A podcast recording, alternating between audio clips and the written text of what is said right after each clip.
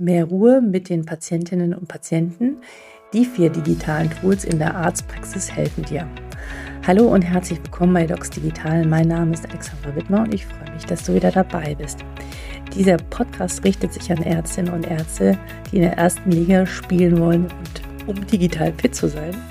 Und auch an die Health-Tech-Szene, die Produkte entwickeln wollen, die wirklich den Patientinnen und den Ärztinnen das Leben leichter machen. Heute bei mir zu Gast ist der Stefan Spieren. Er ist niedergelassener Landarzt in einer voll durchdigitalisierten Hausarztpraxis.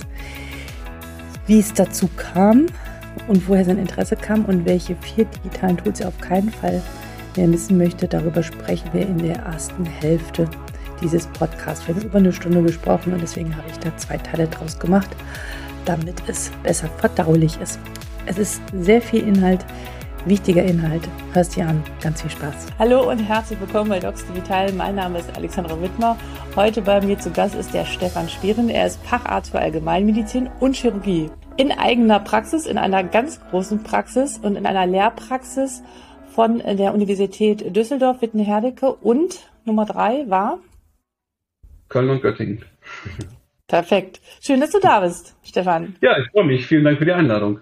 Lieber Stefan, ich bin wie immer über LinkedIn auf dich aufmerksam geworden und da sieht man sofort, du gehörst zu den Ärztinnen und Ärzten oder Ärzten, die ähm, sehr digital in der äh, Praxis aufgestellt sind. Du schreibst dich selbst als Digital Health Enthusiast und als Pionier. Wie kam das dazu? Also wurde dir das in die Wiege gelegt oder wie ist, woher kommt deine Begeisterung für diese Themen? Kann man fast sagen. Mein Vater hat äh, bereits in den, sag ich mal, frühen 90er Jahren in seiner Praxis hier, die ich übernommen habe, ähm, Computer eingesetzt. Ich habe früher noch die Techniker, die Programmierer, die hier waren.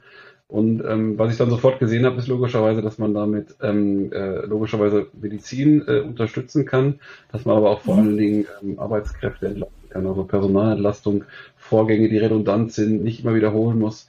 Und das ist bei mir im Kopf geblieben. Das ist auch in meiner chirurgischen Zeit in meinem Kopf gewesen. Ich habe in den Krankenhäusern auch immer, äh, ich sag mal, neben meiner operativen Zeit auch viel Zeit bei den IT-Lern verbracht, um einfach da die Vorgänge zu verbessern. Ja? Und letztlich dann auch für die Patienten besser erlebbar zu machen. Mhm. Mhm. Und ähm, also, also eigentlich schon jeher, 20, 30 Jahre, bist du damit sozusagen aufgewachsen mit dieser, äh, mit diesem Hintergrund. Ähm, wie digital würdest du jetzt deine Praxis einschätzen auf einer Skala von 0 bis 10? Ja, ich wäre gerne noch digitaler, aber ich glaube, aktuell geht es nicht digitaler. Von daher bin ich sicherlich zwischen, zwischen der 9 und der 10 irgendwo. Mhm. Ähm, es gibt immer noch Prozesse, die kann ich nicht digital machen, weil die ja quasi fremdbestimmt sind, von außen kommen. Ähm, es gibt bei mir auch noch manchmal Papier, wenn Briefe reinkommen, auch wenn ich mhm. die quasi automatisiert irgendwie einlesen lasse. Aber das sind Dinge, ich glaube, die werden in den nächsten Jahren, das haben ja viele mittlerweile verstanden, ähm, immer weniger werden. Genau, da werden wir auch noch drüber sprechen, wie sich das dann weiterentwickeln mhm. wird. Aber sag mal, dein Interesse, also du hast dich in deiner Freizeit auch mit IT und Informatik beschäftigt oder wie tief bist du da eingestiegen? Oder ist das etwas? Ja, na klar. Also ja. angefangen mhm. habe ich irgendwann während meinem Medizinstudium, habe äh, nebenbei irgendwas programmiert, was äh, dazu führen sollte, dass es in der Praxis meines Vaters noch einfacher ging. Das fing an mit einer Homepage, ähm, äh, die er mhm seit ich meine 97, ne, 95 eine Homepage hatte. Ich weiß noch, wie wir da belächelt wurden, man braucht keine Homepage. Ähm, aber mittlerweile ist die Homepage halt so gestaltet, dass die halt viel Workload aus der Praxis quasi rausnimmt und ähm, ist für die Patientinnen und Patienten logischerweise Tag und Nacht erreichbar und dadurch auch einfacher macht und wir viele Dinge halt eben so eine asynchron nicht, nicht immer zeitgleich abarbeiten müssen. Und, und da ist es jetzt mit, den, mit in Richtung quasi Homepage gelandet, also ist nicht mehr so wie früher, nur eine einfache Homepage, logischerweise dynamisch, ist klar. Aber da sind dann noch viele andere Dinge wie Interoperabilität mit Programmen, Schnittstellen, ähm, welche Software nutze ich wie in meiner Praxis, damit ich halt die Vorgänge möglichst so hinbekomme, dass meine Mitarbeiterinnen und Mitarbeiter, äh, ich sage jetzt mal ganz äh, salopp formuliert, lieber einen Kaffee trinken, bevor sie sich mit irgendwelchen Dingen ärgern müssen, die sie schon zum hundertsten Mal nochmal tun müssen. Mhm. Mm, also ich kann auch nur empfehlen, immer auf die Webseite zu gucken. Ähm, äh, da sieht man, dass, dass deine Seite schon ganz viel abnimmt und ganz viel strukturiert. Ja, also sozusagen im Endeffekt, was man auch wirklich gut alles messen kann, äh, wie viele Anfragen du von was bekommst und wo du deine Ressourcen hinschieben musst.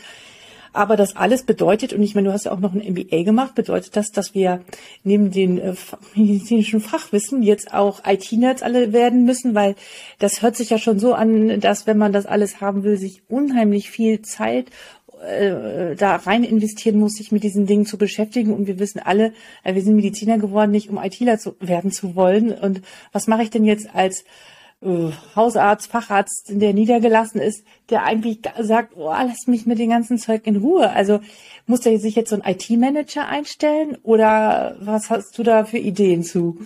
Also ich glaube, man muss ein bisschen differenzieren. Natürlich mhm. Habe ich mal Medizin zu, äh, studiert, um mal Medizin zu machen, wie ich es auch tue. Und ähm, Natürlich möchte ich auch nicht administrativen Aufwand haben, natürlich möchte ich mich auch nicht nur mit IT beschäftigen. Andererseits, wir haben uns verändert, die Welt hat sich verändert, mhm. wir sind digitaler geworden. Ich glaube, wir sollten nicht jetzt hingehen und sagen, ich habe mal vor 20 Jahren Medizin studiert und ich möchte mich mit anderen Sachen nicht auseinandersetzen. Da glaube ich, sind wir auch als Akademiker irgendwie falsch angesiedelt. Ähm, mhm. Vernünftigerweise sage ich mal, beschäftigt man sich durchaus mit den Dingen, die möglich sind. Man kann sich informieren, man kann sich überall informieren, auf Veranstaltungen, die werden äh, zahlreich angeboten und man muss es vor allen Dingen akzeptieren. Und dann hat man die Möglichkeit zu überlegen, macht man das selber? Mhm. In meinem Fall, ich mache es selber, weil ich einfach, das ist mein Hobby in Anführungsstrichen. Mhm. Ähm, ich habe aber auch Menschen, die mich dabei unterstützen. Ich habe auch Berater, die mich unterstützen. Ich habe auch mhm. Mitarbeiterinnen, die sagen, oh, das ist jetzt mein Thema, ich mache eher das. Mhm. Und im Zuge dessen wird ja beispielsweise gerade in der Kassenärztlichen Vereinigung Westfalen-Lippe die Digi-Managerin ähm, als nächste Qualifikationsstufe für medizinische Fachangestellte oder Krankenschwestern angeboten. Ich glaube, das macht Sinn, sowas. Ich würde mir jetzt nicht irgendwie ein Unternehmen suchen, was für mich alles tut, äh, muss ich ganz ehrlich sagen, weil ähm, dafür fehlt dann da, glaube ich, die Expertise. Das sehen die Unternehmen vielleicht anders. Aber jede Praxis, jeder Arzt arbeitet ja individuell. Und ich suche ja nicht ein Unternehmen oder eine Beratungsgesellschaft, an die ich mich anpasse, die mir erklären, wie ich arbeite, sondern ich suche eigentlich jemanden, der meinen individuellen Stil den ich als Arzt, als Hausarzt habe, ich habe einen Schwerpunkt in der Chirurgie logischerweise, ja, ähm, vielleicht hat jemand anders einen Schwerpunkt in der Kardiologie. Ähm, ich suche halt jemanden, der sich an meine Prozesse anpasst und das ist, glaube ich, die Herausforderung. Du bist Mitglied bei den E-Rezept-Enthusiasten. Ja. Spannender. Name. Vielleicht kannst du mal erzählen, was das, äh, was das ist für eine Vereinigung und ähm, ja, was, was, was passiert denn da genau? Ja, ist ja ganz einfach, wie der Name schon sagt, ne? Wir sind begeistert, dass es das E-Rezept gibt und wir sind natürlich auch dafür, oder haben uns auf die Fahne geschrieben, dass natürlich auch entsprechend ähm, die Begeisterung zu übertragen und auch zu zeigen, dass es Sinn macht. Mhm. Und ähm, äh, ist ja ein relativ junger Zusammenschluss mhm. und ähm, letztlich diese Ressentiments, die es gegenüber E-Rezept gab, wegen, der eine will nicht wegen Datenschutz, der andere will nicht wegen Schnittstelle, der nächste will nicht wegen hier. Also es geht hier nicht um Probleme aufdecken, es geht eigentlich um Probleme lösen. Und mhm. ähm, wenn man das E-Rezept äh, einsetzt und das natürlich vernünftig und intelligent, dann nimmt das schon Arbeit ab. Natürlich ist die Krücke gerade, dass ähm, die E-Rezepte noch ausgedrückt werden müssen, zumindest offiziell. Es gibt ja die Möglichkeit, die auch über die ähm, über Patienten-Apps quasi ähm, an die Patienten zu transportieren. Ähm, da wird sich auch sicherlich viel noch tun dieses Jahr. Aber ich glaube, wir sollten die Wünsche der Patientinnen und Patienten berücksichtigen, wie die ihr E-Rezept haben möchten, in Anführungsstrichen. Und demzufolge biete ich halt auch dann an, dass die Patienten ihre E-Rezepte von mir digital bekommen können.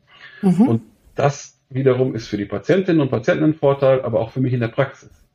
Weil ähm, als Hausarzt stellt man halt viele Rezepte am Tag aus, viele Wiederholungsrezepte ja. auch aus, die müssen abgeholt werden. Irgendeiner holt die ja an der Praxis ab. Und wenn man sich überlegt, wenn ja. mal so 100 Abholungen passieren, ja, Kontaktzeit von zwei bis fünf Minuten sind es 500 ja. Minuten, ich mir einfach sparen kann. Wahnsinn, ja. Auch wenn die Auflösung des E-Rezeptes vielleicht ein bisschen länger dauert, weil die Software jetzt länger braucht, weil die muss ja erst zur Gematik oder weiß der Geil wohin überall funken, ne, damit das E-Rezept auch funktioniert. Mhm. Unterschrieben ist. Das nehmen wir in Kauf, das haben wir bei mir im Team auch genauso besprochen und haben halt immer noch einen riesen Zeitgewinn dadurch, dass es digital ähm, übermittelt wird. Mhm. Aber es ist so, dass du mit dieser E-Rezept-Idee aktiv auf die Patienten zugehst oder hast du schon, ich meine, ich glaube, du wirst natürlich auch die passenden Patienten anziehen, die das toll finden, wie du arbeitest, aber oder kommen die auf dich, aktiv auf dich zu und sagen so, oh, ich will das jetzt nicht mehr per Papier haben? Das ist ja ganz einfach. Dem Patienten ist doch eigentlich egal, wie das Rezept aussieht. Ja, der Patient, der äh, gesetzlich versichert ist, der möchte ein Rezept haben, was er in Anführungsstrichen nicht bezahlen muss. Ne? Mhm. Also ob das Rezept gelb, grün, rot, blau oder ob es jetzt im QR-Code ist, ist dem Patienten per se erstmal egal. Mhm. Daher haben wir gesagt, als es möglich war, mit der Software, die ich nutze, E-Rezepte zu erstellen, wir erstellen die jetzt und haben von einem Tag auf den anderen umgestellt. Natürlich haben wir erklärt, das sieht jetzt etwas anders aus, aber du kannst damit genauso in die Apotheke gehen, wo ich die anfangs noch ausgedruckt habe, und kannst die, die dort einlösen. Und mhm. das war auch schon alles. Also es ist viel unkomplizierter, als man vielleicht manchmal denkt. Die Patienten fragen überhaupt gar nicht so viel nach. Und zu dem mhm. Vorurteil, dass ich in meiner Praxis nur, weil ich, sag ich mal, maximal digital arbeite, nur junge Patienten habe, möchte ich direkt was sagen. Das mhm. ist nicht der Fall. Meine Statistik habe ich mir gestern selber nochmal angeguckt im Vergleich zur Fachgruppe, also derjenigen Kollegen, die bei mir auch Hausärzte in der Gegend oder in der Bezirksstelle sind oder im Verwaltungsbezirk, ähm, habe ich die gleiche Altersverteilung. Ich habe genauso viele Alte wie Junge. Ich habe Altenheimpatienten, ich habe Hausbesuchspatienten. Ähm, natürlich ist eine Herausforderung, auch älteren Patientinnen und Patienten ähm, vielleicht digitalisierte Medizin näher zu bringen. Es liegt aber nicht daran, dass sie nicht wollen oder dass sie sagen, oh, ist alles schlecht. Ja, das sind eher andere, die das tun. Es liegt daran, dass ihnen vielleicht der Zugang fehlt. Und da mhm. machen wir schon länger so, also mindestens sechs Jahre ist so, dass meine Mitarbeiterinnen, die MFAs, den Patienten die Vorteile erklären und sagen, guck mal, hat doch einen Vorteil, wenn du das, ähm, wenn du deinen Termin beispielsweise online buchen kannst, kann deine Enkelin beispielsweise machen oder dein Betreuer. Du bekommst sogar eine Erinnerung, du bekommst einen Tag vorher eine Erinnerung. Ähm, deine Angehörigen wissen, wann du in der Praxis bist. Wir können dir alles zusenden. Also man muss nicht die negativen Dinge wie du kannst jetzt nicht mehr anrufen oder du kannst nicht mehr in der mhm, Praxis mhm, Termin mhm. Die muss man ja nicht, die muss man gar nicht in den Vordergrund spielen, sondern einfach die positiven ja, Dinge. Mhm. Wenn Angehörige verstehen, dass sie mit informiert werden, die müssen sich ja eh kümmern. Also um eine 95-jährige äh, Seniorin muss sich ja irgendjemand kümmern. Entweder ist der Pflegedienst oder die Angehörigen. Mhm. Und wenn der Pflegedienst informiert wird, ah, es gibt neue Laborwerte, das ist wichtig, das Rezept muss so und so bestellt werden, das geht digital viel einfacher als ja, per Fax, wie es ja in den meisten ähm, Praxen noch passiert. Mhm. Mhm. Ja, spannend. Also äh, so wie ich das so richtig verstehe, sind also die Vorbehalte auf der Patientenseite nicht. Äh, ja. Und durch Aufklärung und Hervorheben der Benefits kann man sie äh, gewinnen. Das heißt natürlich auch, dass du deine MFAs oder die Digi-Manager, die bei dir arbeiten, dementsprechend auch geschult sind, das ja. sozusagen den Patienten zu vermitteln. Und das wird wahrscheinlich noch immer bei Erstkontakt vis-à-vis -vis natürlich auch mündlich sein am Anfang. Ähm, aber ähm, die, die, die Patienten lernen ja auch mit. Ja, und dann ist, sind die Vorbehalte wahrscheinlich eher auf, äh, auf der anderen Seite, wie wir uns ähm, äh, denken können. Ähm, du bist auch als, äh, als einer der, was habe ich gelesen, einer der zehn bestbewertetsten Allgemeinmediziner Deutschlands von Yameda gewählt worden. Herzlichen Glückwunsch dazu. Dankeschön, äh, Also ja, ich finde das schon, äh, finde es er erstaunlich. Wie habt ihr das gemacht? Und was ist denn so euer Erfolgsrezept? Also das, ich denke, ich denke mal, das ist so ein Konglomerat aus ganz vielen verschiedenen Dingen. Aber wie schätzt du das selbst ein? Gehst du zu jedem Patienten hin und sagst, schreiben Sie mir mal eine, eine, eine, eine positive Erfahrungsbericht oder wie, wie läuft das ab? Also genau das tue ich eben nicht. Lustigerweise ah. hat mich welche auch mhm. gefragt. Ja, also es mhm. finde ich auch in Ordnung, wir gehen da oft mit um. Also fangen wir vorne an, ich habe da keinen Bezahl-Account bei Yameda. Ich bezahle auch kein Geld dafür, dass ich dort Bewerbungen, äh, Bewertungen kriege. Ich habe selbst ähm, vor ein paar Jahren mal einen, ähm, sag ich mal, einen Test mit Yameda gemacht, zusammen mit ZDF Viso. Ähm, von daher kann man mir sicherlich nicht unterstellen, dass ich irgendwie äh, ein Bezahl-Abo äh, habe oder irgendwas bekomme, damit ich bei Yameda gute Bewertungen kriege. Nee, ganz im Gegenteil.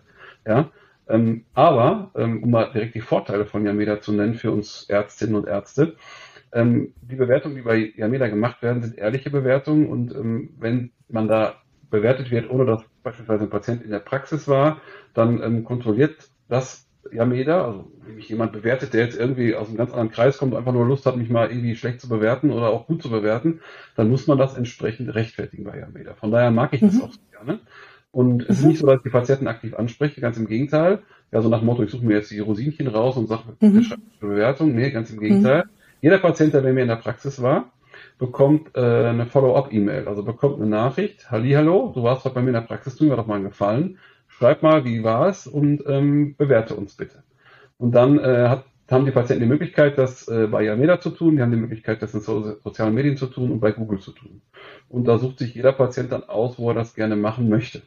Und so ist das bei unseren Mitarbeiterinnen und Mitarbeitern allen so. So läuft das. Also es kriegt jeder Patient, egal ob der jetzt hier rausgeht und ich glaube, der bewertet mich gut oder bewertet mich schlecht, diese Einladung in Anführungsstrichen oder diese Aufforderung, wie man das nennen möchte.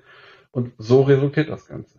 Wir ja. buchen in der Praxis zu sagen wir 99 Prozent Online-Termine. Also sprich, wenn Sie bei mir einen Termin oder wenn Patienten bei mir einen Termin haben möchten, buchen die den Termin online. Wir haben noch so Schnittstellen vom Telefon in den ähm, Kalender, mhm. ähm, sodass man quasi auch, wenn man anruft, über eine entsprechende Engine ähm, direkt in meinen Terminkalender einen ähm, Termin buchen kann, sodass wir auch mhm. telefonische Terminvereinbarungen anbieten können.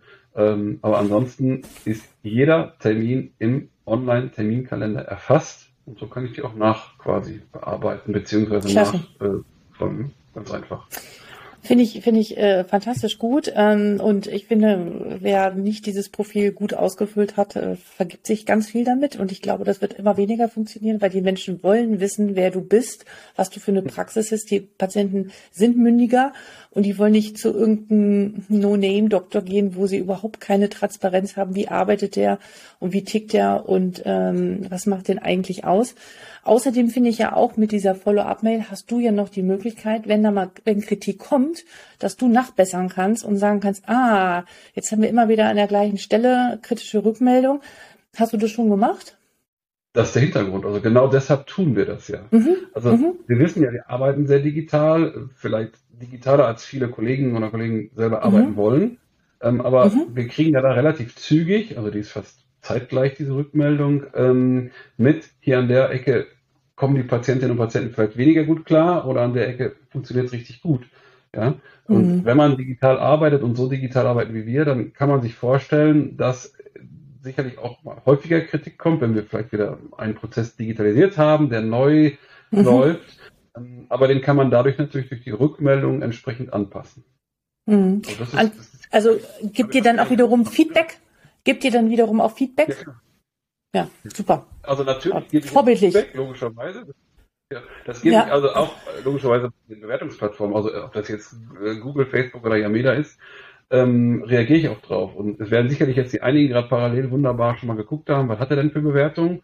Da wird man auch Bewertungen bei Google finden. Das ist so. Es gibt welche, die sind auch unangenehm für mich, muss ich ganz klar sagen. Aber ich kommentiere die einmal und dann ähm, ist, glaube ich, jedem, der das liest, auch klar, wie die Situation war, ob sie so war, ob sie nicht so war oder wie realistisch so eine Bewertung ist. Also Patienten mit Fantasienamen, ja, habe ich natürlich auch, logischerweise, wer das macht. Ich habe es aufgegeben, darum, da, da irgendwie nachzuforschen. Ich habe auch aufgegeben zu sagen, ist mir alles egal, weil letztlich ist eine Visitenkarte meiner Praxis äh, oder auch meiner Mitarbeiterinnen und Mitarbeiter. Und das wissen alle. Und von daher kann ich es nur empfehlen. Wenn ihr es schon nicht machen wollt, aktiv, beobachtet wenigstens eure, sag ich mal, eure, eure Seiten, wo ihr bewertet werden könnt. Und wir alle wissen, das lässt sich auch nicht vermeiden, ähm, dass nee. man bewertet und es geht ja auch nicht darum, äh, dies, das zu verschönen, es geht einfach darum, einfach selbst reflektiert auch zu sehen, was ist denn eigentlich los, warum, wo gibt es gerade vielleicht Probleme, wo es keine Probleme gibt. Ja. Also ich finde sogar, äh, also fast echt fahrlässig, sich nicht darum zu kümmern als Ärztin oder Arzt, wie sozusagen das eigene Profil äh, im Netz ist, ja, und was da über einen gesprochen oder geschrieben wird. Ähm, ich weiß, vor vielen Jahren war das alles noch verpönt, aber ich glaube, da sind wir gerade in einem großen Wandel mittendrin. Aber es ist ja nicht nur das Thema, was euer Erfolgsrezept ist. Ich meine, da muss ja noch ein bisschen mehr sein, warum ihr äh, du meinst, die ersten zehn gekommen so seid. Ja, ja also ganz offen, weiß ich selber nicht. Ne? Also, was heißt, weiß ich selber nicht. Also erstmal macht die Arbeit hier in der Praxis Spaß. Die macht nicht nur mir Spaß, die macht auch mhm. allen äh, Mitarbeiterinnen und Mitarbeitern, allen angestellten Ärztinnen und Ärzten Spaß. Und ich glaube, das merkt man, wenn man hier bei uns war. Ja. Ja, ja. also man merkt es und ähm, der Vorteil, dass wir so digital arbeiten, bildet sich ja letzten Endes dann äh, darin wieder, dass wir natürlich für die Arzt-Patienten-Kontakte entsprechend mehr Zeit haben. Also ich, dadurch, dass ich ja alles das, was ich sonst so machen muss, administrativen äh, Aufwand oder auch äh, Aufwand für die Mitarbeiterin vorne, möglichst von einem Computer machen lasse, wenn ich mal so sagen darf, von der Maschine, sagt mhm. immer, haben wir letztlich dann mehr Zeit für das Wesentliche, weil ich selber, ich bin ja nicht Mediziner oder Arzt geworden, um digitale Medizin zu machen. Also ich könnte mir nie vorstellen, rund um die Uhr nur Videosprechstunden zu machen. Um Gottes Willen habe ich zur äh, Corona-Zeit anfangs gemacht. 60, 40, 60 Videosprechstunden am Tag danach hatte ich keine Lust mehr auf, ja, auf Menschen, in Anführungsstrichen. Mhm. Und ich mhm. bin froh, dass wir es jetzt wieder normal haben. Es hat sich ja auch gezeigt, auch die Menschen wollen ja nicht nur digital behandelt werden. Und das Schönste für mich ist, wenn der Patient bei mir im Zimmer sitzt, ja, und ich jetzt nicht jetzt hier in diesen Computer reingucke, sondern dass ich hier in eine andere Richtung gucke, wo der Patient sitzt oder die Patienten sitzen ähm, da kommen andere, sag ich mal, Schwingungen, wenn man so schön sagen darf, auf. Und Klar. Glaub, Aber du nutzt auch noch. Hm? E, total. Aber du nutzt auch noch Telemedizin, ne? Also weil ich bin der Meinung, dass sozusagen die Mischung aus beiden die Lösung ja, sein wird. Ja, klar. Du nutzt auch noch. Okay, also du sagst jetzt nicht grundsätzlich, nein, nie wieder, ich muss jeden Patienten immer anfassen. Na, um Gottes Willen. Also, ja, okay. Da, da streitet man sich ja auch, wie viel muss ich anfassen, wie viel kann ich per Video machen. Also ich mache täglich Videosprechstunden, also von daher, ah, ja. das mache ich auch gerne weiter. Denn es gibt ja einfach Themenfelder, ja, die kann ich doch äh, in einem Gespräch per Video viel effizienter, weil die Patienten auch konzentrierter sind, ich fokussierter bin, ähm, ja. Äh, ab, ab, abarbeiten. Abarbeiten soll jetzt gar nicht negativ klingen, aber wenn es um eine Laborbesprechung geht, wenn es um eine Befundbesprechung geht von einem Radiologen oder irgendwas nuklearmedizinisches, wo es dann darum geht, es geht um Folgerezept, das mache ich per Video. Also ja. wenn man sieht, wo die Patienten manchmal sitzen, entweder sitzen sie im Auto, sitzen aber auch oder sitzen auf der, ich sag mal, auf der, auf der Toilette in der Firma, ja. Also, mittlerweile hat sich das hier so etabliert, dass viele Firmen dafür einfach auch Räumlichkeiten anbieten und sagen, okay, ähm, dann geh bitte in unseren Konferenzraum, mach da eben dein Gespräch mit deinem Arzt. Ähm, dann bist du aber auch nur vielleicht maximal zehn Minuten weg. Wenn du aber zum Arzt hinfährst, ah, eine ja. Stunde hin, ja, 20 Argument. Minuten. So. Und das haben auch die Firmen verstanden. Und ähm, ja. Jeder hat es eigentlich verstanden. Andererseits gibt es auch Themen, so einen Patienten hatte ich ähm, heute Morgen noch hier, ja, den hatten wir per Video erst zwei, dreimal gesehen und dann habe ich gesagt, so pass auf, jetzt, jetzt komm einfach mal rein. Ja, ja. Auch, ich muss ihn nicht anfassen, muss ich dazu sagen, auch wenn er hier war. Aber das sind Sachen, die müssen wir jetzt auch mal einfach anders auf einer anderen Ebene ja. besprechen. Ja, so. ja. Und da hält sich so die Waage. Also ich mache auch ja. nicht ähm, 60 Prozent digital und 40 Prozent ähm, ähm, Offline-Praxis, sondern ich glaube, das hält sich einfach ganz gut die Waage. Mhm. Das ist das auch was, was es für mich ausmacht, weil Videosprechstunde kann ich immer und überall machen. Da bin ich sehr flexibel ähm, und da kann ich auch, wenn man sich beschweren möchte, weil man hat viele Patienten, da kann ich viele Patienten auch in einem kürzeren Zeitraum, ähm, sagen wir, behandeln. Klar. Klar. Das hatten wir jetzt gar nicht besprochen, dass wir auf das Telemedizin-Thema eingehen. Das wollte ich später, aber ist gar kein Problem. Ähm, damit haben wir schon ein äh, Tool, was du nutzt, ähm, abgearbeitet. Äh, vielen Dank dafür. Ich wollte noch einmal ganz kurz zurückspringen auf dieses Bewertungsthema, was mir auffällt, wo du gesagt hast, deine, deine Mitarbeiter fühlen sich wohl und hier ist eine gute Stimmung und eine mhm. gute Kultur. Ähm, für mich hat sich das auch so ein bisschen gezeigt und das finde ich schon ganz besonders, dass du bei LinkedIn ähm, junge Mediziner und Medizinerinnen äh, vorstellst und sie postest. Warum machst du das? Also das ist ja schon was ganz Besonderes. Ähm, ich habe noch nie erlebt, dass sozusagen ein gestandener Arzt sozusagen äh, die, Jungen vorgestellt hat und motiviert hat, äh, ja, ihn, äh, sie zu unterstützen. Was, wie kommst du darauf? Klar. Also, wenn ich, wenn ich höre, ja, wir finden keine Nachfolger für unsere Praxen. Wie, wie, wie finde ich einen Nachfolger für meine Praxis? Gut, ich suche jetzt keinen, ne? Mhm. Aber ich finde ihn ja nicht, indem ich äh, erzähle, ich muss von morgens bis abends arbeiten, es geht mir ganz schlecht und äh, ja, ich habe noch Teppichboden in der Praxis. Also habe ich von, oh ja, ich habe nichts gegen so, ja, ich habe auch nicht in der Wohnung. Ähm, aber äh, salopp formuliert, ähm, die jungen Kolleginnen und Kollegen kommen ja zu mir, ja, weil ich offensichtlich ja irgendwas tue, was die anderen vielleicht nicht tun. Und ähm, das hat sich relativ früh gezeigt. Und dann mhm. die natürlich auch immer, guck, die, die können ja machen, was sie wollen, die lernen ganz, ganz viel digital logischerweise kennen, die lernen aber auch ganz viel Medizin. Mhm. Ähm, insbesondere kriegen sie auch eine 1 zu 1 Betreuung bei uns. Also wir sind ja mehrere Ärztinnen und Ärzte und ähm, wir kümmern uns persönlich um die. Und dann kommt es natürlich zu einer persönlichen Vorstellung. Und warum? Super. Ich, ich muss denen noch einen Platz geben. Also in meiner Sicht brauchen sie einen Platz, genauso wie jeder andere Mitarbeiter bei mir in der Praxis. Und ähm, das führt nur dazu, dass ich dadurch wiederum andere begeistern kann, die sagen, ey, guck mal, der, der will ja junge Leute da haben. Ich meine, wir sind uns darüber im Klaren, jeder hat schon mal einen Praktikanten gehabt, dass ein Praktikant den Ablauf in der Praxis oder im Unternehmen, ich möchte gar nicht sagen stört, aber ich sag mal beeinflusst, vor allen Dingen, wenn man sich persönlich kümmert. Ähm, und ich selbst bin genauso ausgebildet worden. Alle meine äh, Ärztinnen und Ärzte, die mich ausgebildet haben, meine Chefs, meine Oberärzte, die haben sich immer persönlich für mich Zeit genommen. Mhm. Und das ist ein Ding, ich glaube, das ist heutzutage weniger geworden, das ist auch schwierig geworden. Mhm. Andererseits fehlt. Umso wichtiger. Genau, ja, anderen, andererseits fehlt vielen auch der Gedanke überhaupt daran, das tun zu wollen zu müssen. Ist für mich auch aufwendig. Aber mhm. ähm, man erntet dann die Früchte davon und von daher kann ich immer nur jedem sagen, macht das bitte, macht auch Fotos. Ja, ich frage natürlich jedes Mal wieder für. Darf ich darüber sprechen, dass, ihr, dass du gerade hier bist? Ja. Und mhm. da gibt es welche, die haben dann irgendwie Vorbehalt und dann sagen die, ja, was machen denn die anderen? Ja, ich sage, ich poste das und ich poste das in sozialen Medien, bei LinkedIn und überall anders auch. Und dann kommen die Patienten und sagen, ah, ich weiß schon, dass Sie hier sind, Sie kommen doch da aus, keine Ahnung, Super. so toll, dass Sie hier sind. Weil wenn man weiß, wo meine Praxis ist, kann man ja auch googeln. Ich sitze also im, in, im südlichsten Südwestfalen. ähm, in einem kleinen Ort. Ähm, von daher, da zieht jetzt nicht unbedingt Studierende hin. Also ist nicht so, dass, ja. die, dass sie mich suchen in der Form. Ja. Ja, aber ich glaube, du hast jetzt keine Probleme, Leute bei dir nee. zu haben, oder? Ja? Nein, das genau.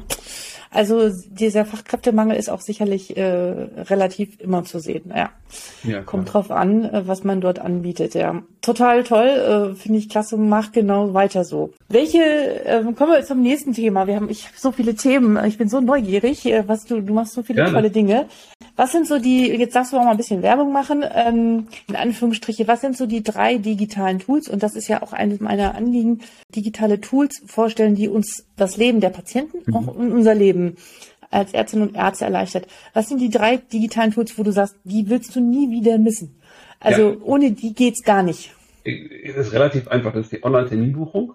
Mhm. Da, da habe ich mich auch durch verschiedene Systeme durchprobiert und ich habe es eingangs schon mal gesagt, ich brauche ein System, was sich an mich anpasst, was so haargenau einzustellen ist auf meine ähm, mal, Erfordernisse, was ich gerne hätte, wie ich es gerne in der Praxis hätte, wie ich es auch meinem Team gerne hätte. Ja. Und da ist die Lösung, ähm, die ich nutze von Samedi aus Berlin. Mhm. Die kann man so individuell auf eine Praxis einstellen, dass es vielleicht Menschen gibt, die sagen, ich brauche das gar nicht. Aber ich mhm. lege halt Wert darauf, dass man sich an mich anpasst, also sprich die Software an mich anpasst. Und das geht damit hervorragend. Da kann ich also wirklich von, von der Terminart, was Standard ist, über Terminvorlaufzeiten, die in der Praxis anders sind als ähm, beispielsweise für den Patienten zu Hause, Verfügbarkeitszeiten. Also da kann ich noch, da kann ich, könnte ich jetzt drei Stunden drüber reden, was ich damit alles mache. Ja, also okay. beispielsweise zur, zur Corona-Pandemie, wo es um die Schnelltests ging, als es noch keine Testzentren gab, da konnte man bereits über Samedi die Bezahlung abwickeln, damit ich hier nicht mit Geld rumhantieren muss. Das sind alles Dinge, die sind halt einfach etwas, was mein Team, also will hier keiner mehr missen, niemand mehr. Also mhm. wenn ich okay. in einem, in einem Termine machen müsste, grausam, geht überhaupt nicht. Ja, man Und da ja. andocken, äh, andockend haben wir dann äh, digital, ein digitales Anamnese-Tool, mit dem die Patienten bereits schon zu Hause ähm, ganz ja. viele Informationen quasi eintragen können in ein, ein, ein spezielles, Formular. Dieses Formular mhm. sehen die Patientinnen und Patienten dann bei uns wieder auf einem iPad und äh, können die Daten nochmal durchgucken, ob das auch alles so ist, wie sie sich das zu Hause überlegt haben und können dann bei uns ähm, das auch entsprechend signieren, sodass ich es dann automatisch einmal als eine unterschriebene Datei in meinem äh, Praxisverwaltungssystem habe und gleichzeitig aber auch strukturiert, das ist das Entscheidende. Ich habe strukturierte Daten, die auch abhängig von Geschlecht, Versicherungsstatus, abhängig von Alter, den Patienten quasi gezeigt werden, abgefragt werden und die habe ich dann strukturiert bei mir in der Patientenkartei. Ähm, und das ist das System von Embulabs. Ähm, also auch hochflexibel, passt sich auch an die Praxis an. Embulabs Kann ich auch nur jedem empfehlen, weil Embulabs, genau. Mhm. Ähm, kannst du sicherlich verlinken.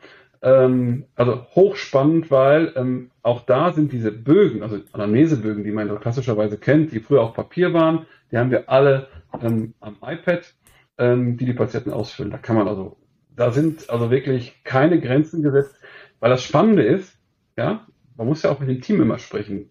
Will das Team das? Oder sagt das mhm. Team, ich hole mal eben hier aus dem Fach auf die äh, drei Bögen und gibt dir den Patienten ähm, wenn man dem Team versucht zu erklären, und das versteht es relativ zügig, dass das gar nicht mehr erforderlich ist, sondern der Patient bekommt quasi sein iPad und die Software weiß, was für den Patienten an Bögen wichtig ist. Beispielsweise als Frau bekommt man ähm, unseren Verhütungsbogen ja, gezeigt, logischerweise. Als Mann bekommt man ab 45 die Vorsorgeuntersuchung erklärt oder ähm, äh, empfohlen. Denkt da bitte dran und so weiter. Und das sind Dinge, also, da muss ja. kein anderer mehr dran denken. Perfekt. Ist es so, dass sozusagen, hm. also ich meine, das sind ja zwei verschiedene Tools, einmal das Samedi, das Terminbuchungstool und dann ähm, jetzt das Ambulabs. Ähm, gibt es da eine Art sozusagen Schnittstelle oder Trigger, so nach dem Motto, sobald der Patient den Termin vereinbart hat und mindestens seit sechs Monaten nicht mehr da war, geht automatisiert der Anamnesebogen per Mail an den Patienten raus? So ungefähr kann man sich das vorstellen. Also der Patient ja. bekommt ja ähm, eh eine Terminerinnerungsmail Mhm. Ja, und da steht schon mal drin, je nachdem, welche Terminart er sich ausgesucht hat, ob es jetzt um Bescheinigung geht, ob das um eine Untersuchung geht, um einen Verbandwechsel, ein entsprechendes Formular. Mhm. Und ähm, das Emolabs weiß dann in einem Dashboard, da gibt es ein Dashboard, das läuft alles online, ähm, entsprechend, ähm, welches Formular macht jetzt Sinn. Also hast du beispielsweise vor einem Jahr zuletzt die Anamnese ausgefüllt, dann würde das äh, Emolabs automatisch sagen, ähm, ist jetzt ein Jahr her, bitte zeig es nochmal an und füll es nochmal aus. Und das sind einfach Dinge, Ja, sensationell. Ja, hm, traumhaft. So, jetzt bin ich aber noch ganz neugierig. Wenn der Patient diesen anderen, also gibt's das, macht er das ja. auf seiner App zu Hause oder ist das eine webbasierte Version, wo er den Anamnesebogen ausfüllt? Es geht auf jedem Endgerät, ist webbasiert. Okay. Der Trick an der ganzen Sache ist, dadurch, dass dieser Fragebogen, der eigentlich ähm, auf dem iPad ist, dann webbasiert vorbereitet wird, dann kommt ja. der quasi, wird dann wenn der Patient da ist, aufs iPad übertragen. Damit ist er logischerweise auch entsprechend sicher. Vorher weiß auch niemand, wer der Patient ist. Das ist alles verschlüsselt. Ähm, okay. Ähm, das wird erst quasi in der Praxis gematcht. Und ja. ähm, dadurch, dass es auch dann nochmal in der Praxis unterschrieben wird, das ist ja auch der entscheidende Punkt. Also es gibt ja Tools, ja. die sagen, unterschreib mal zu Hause, kennen wir von irgendwelchen Versicherungsverträgen oder so. Aber wir haben ja eine Verpflichtung auch zu sagen, derjenige, der unterschreibt, der ähm, ist auch derjenige, der unterschrieben hat. Also zu Hause kann ja jeder mhm. unterschreiben. Ja, so sinngemäß. Kannst ja nicht kontrollieren, wer unterschrieben hat. Und wo haben wir die Möglichkeit in der Praxis, dadurch, dass der Patient das iPad übergeben bekommt, sehr voridentifiziert werden worden bei uns durch die Mitarbeiterin, durch meinetwegen Versicherungskarte oder auch durch den Ausweis.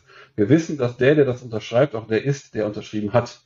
Das ja. Unterschreiben. Deswegen nutze ich dieses Tool und nutze nicht andere Tools, die irgendwie online unterschreiben. Das sind Dinge, ähm, da habe ich eine gewisse Rechtssicherheit. Gerade wenn es auch um Vertragsvereinbarungen geht für ähm, äh, Abrechnung von Privatpatienten und sowas. Ja, okay, das heißt also, aber wenn ein neuer Patient kommt, das erste Mal wirst du den auch nicht telemedizinisch sehen, sondern siehst ihn das erste Mal immer auch live.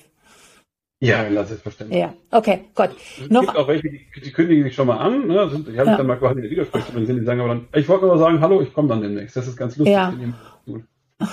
Okay. Ähm, ähm, was ich auch spannend finde, ist die diese bei dieser Anamneseerhebung. Hast du da hm. oder ist es die gibt es die Möglichkeit bestimmte Red Flags, Yellow Flags ja, Green ja, einzubauen, in dem sozusagen dann Herr Müller füllt es aus und dann sagt er so, oh ja, mir zieht schon so lange im Rücken und äh, hatte schon drei Herzinfarkte, ähm, dass du dann, das dann heißt Achtung, Achtung und hat es dir schon was gebracht oder den Patienten natürlich in erster Linie? Ja klar, weil es gibt ja Dinge, ja, es gehen wir mal nicht so auf Herzinfarkt, gehen wir mal auf die ganz, ganz, ganz, ganz, ganz, sag ich mal, simplen Dinge, äh, Inkontinenz. Also bevor so ein Patient wirklich zugibt, dass er Inkontinenz ja. hat in einem Gespräch, müsste ich ihn erstmal ansprechen darauf. Ne? Aber ähm, in so einem Bogen klickt er das gerne mal an. Ja. Ne? Hab ich. So. Ja. Und wirklich, ich sage bewusst jetzt dieses, dieses, ich sag mal, banale Thema.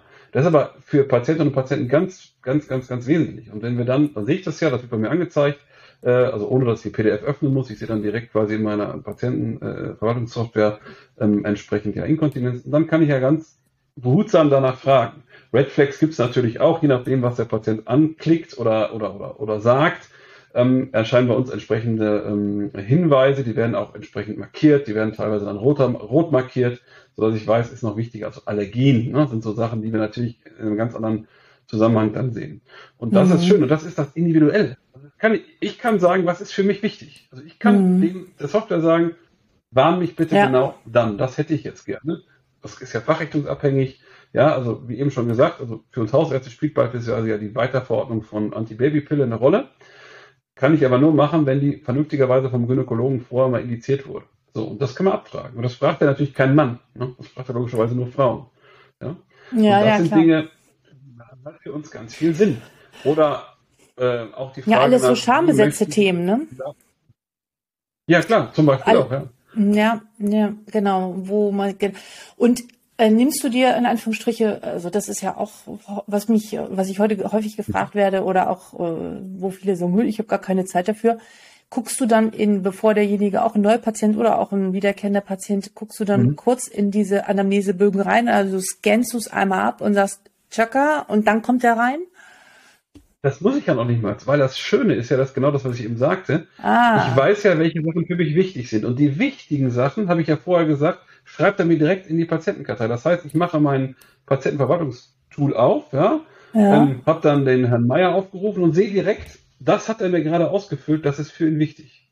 Und das ist ja auch nochmal das, der entscheidende Punkt. Ich will doch nicht eine, Entschuldigung, 20 Seiten lange Anamnese ja. durchscrollen, ja. Ähm, weil die wie du gerade sagst, das macht ja niemand, weil da habe ich keine nee. Zeit für. Ich sehe nee. die Sachen, die wichtig sind. Ich kenne den, den, Grund, warum der Patient kommt und ich weiß ganz genau, die, sagen wir, die zehn wichtigsten Sachen stehen untereinander geschrieben und die sehe ich.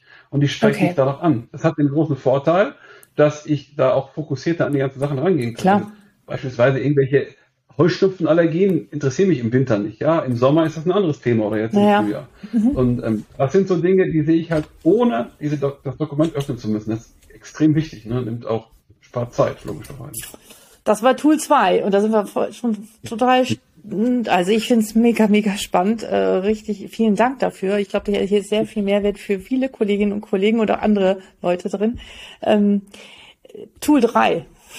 Tool 3, ich sag mal Tool 3 und 4, wenn ich, äh, wenn ich ja. beide vorstelle, ist ganz einfach. Also logischerweise braucht man ein geeignetes äh, Praxisverwaltungssystem, eins, was interoperabel ist, eins, was Schnittstellen und auch rein und raus aus dem PVS zulässt. Da nutze ich von der Medatix das äh, XEasyNet.